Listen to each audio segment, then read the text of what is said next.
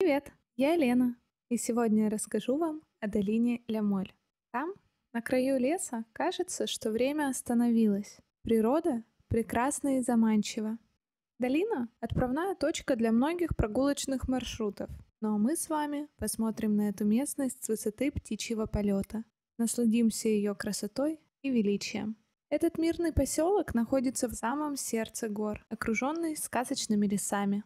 На вершине холма, на скале Святой Мадлен и к северу от нынешней деревни вы найдете руины первоначального поселения.